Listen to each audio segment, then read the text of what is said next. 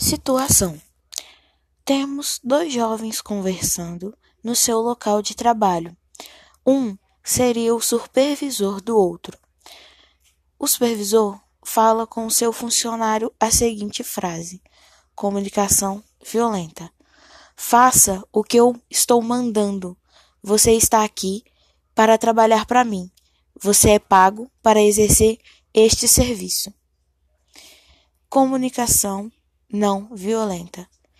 Por favor, poderia exercer a atividade que estou pedindo? Pois dessa forma desenvolveremos as atividades e chegaremos a um resultado.